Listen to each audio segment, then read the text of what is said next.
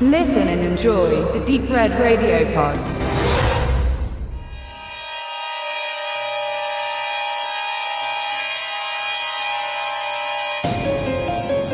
Die Drehbucharbeiten von Akiva Goldsman sind auf Major-Basis sehr vielseitig. Sein Debüt gab er als Co-Autor 1994 mit der John Grisham-Adaption Der Klient, inszeniert von Joel Schumacher. Mit ihm wird er in den nächsten Jahren häufiger aufeinandertreffen. Die Jury und Batman Forever sowie Batman und Robin betreute er schriftlich mit. Eine weitere Regisseurbindung geht er mit Ron Howard ein für die Dan Brown Verfilmungen um den Symbologen Robert Langdon oder dem Drama A Beautiful Mind. Zwischen Anspruch und buntem Blockbuster rangiert er und wurde Ende der 90er auch als Produzent tätig. Meist bei den Filmen, bei denen er auch das Skript mitverfasste. Willkürlich scheinen seine Beteiligungen zu sein oder experimentierfreudig. Als Produzent betreute er drei Paranormal Activity Sequels, Peter Burks Soldatendrama Lone Survivor, den Geheimdienstfilm Fair Game, die spezielle Ehetherapie Mr. und Mrs. Smith, den Spielfilm zur Serie Starsky und Hutch oder im gleichen Transferkonzept Lost in Space. Als Regisseur ist er weniger aktiv. Für seine Serie Fringe übernahm er bei vier Folgen die Regie. Sein erster Film war Winter's Tale 2014 und 2017 Stephanie, eine Blumhouse-Produktion. Stephanie war es nicht vergönnt, eine Kinoauswertung zu erhalten, wobei der Produktion der Erfolg nach dem Blumhouse-Konzept sicher gewesen wäre. Geringstes Budget, intelligente Werbung. So verkauft die Genreschmiede seine Low-Budget-Horror-Szenarien. Ein Jahr nach seiner Premiere auf einem Festival erschien Stephanie dann auf dem Heimkinomarkt. Warum man nun den Kinostart ausließ, bleibt offen. Stephanie ist allein zu Haus. So hat es den Anschein. Wie eine Horde Kinder ohne Aufsicht gestaltet sie das Elternhaus um. Spielzeug liegt überall verstreut auf den Boden, Wände werden bemalt und der Alltag wird dominiert vom Spielen mit ihrem plüschigen Schildkrötenfreund Francis. Dass sie nicht ganz allein ist, fällt schnell auf. Irgendwas Geheimnisvolles ist bei ihr im Haus, etwas Böses, ein Monster, das kommt und geht.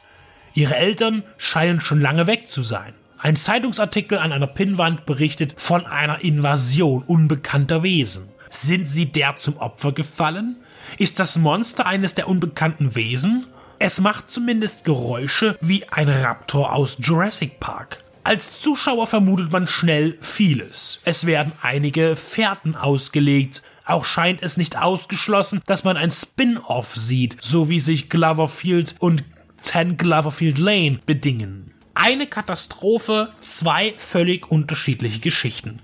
I Am Legend und Die fünfte Welle sind weitere Filme, an denen Goldsman mitgearbeitet hat. Dass Stephanie mit diesen Filmen etwas zu tun haben könnte, schließt sich im weiteren Verlauf aber aus.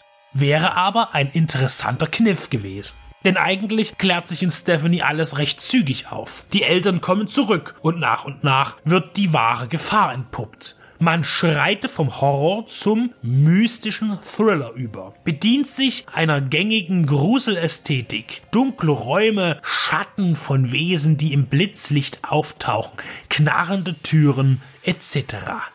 Der eigentliche Kern des Horrors ist die Beziehung der Eltern zu ihrer Tochter. Denn auch hier stellt man sich schließlich die gleiche Frage wie Narciso Ibanez Serrador in seinem Film Ein Kind zu töten von 1976. Ob man nämlich genau dies darf wenn man weiß, dass in den süßen, unschuldig wirkenden Kindern eine teuflische Kraft innewohnt, die alles Erwachsene vernichten will. Auch thematisiert schon eher 1960 in Das Dorf der Verdammten von Rolf Riller.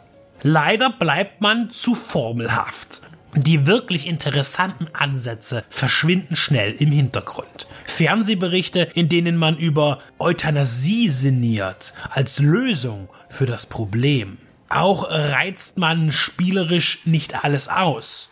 Die junge Darstellerin Shri Crooks spielt Stephanie anstandslos, von niedlich über verängstigt bis furchteinflößend.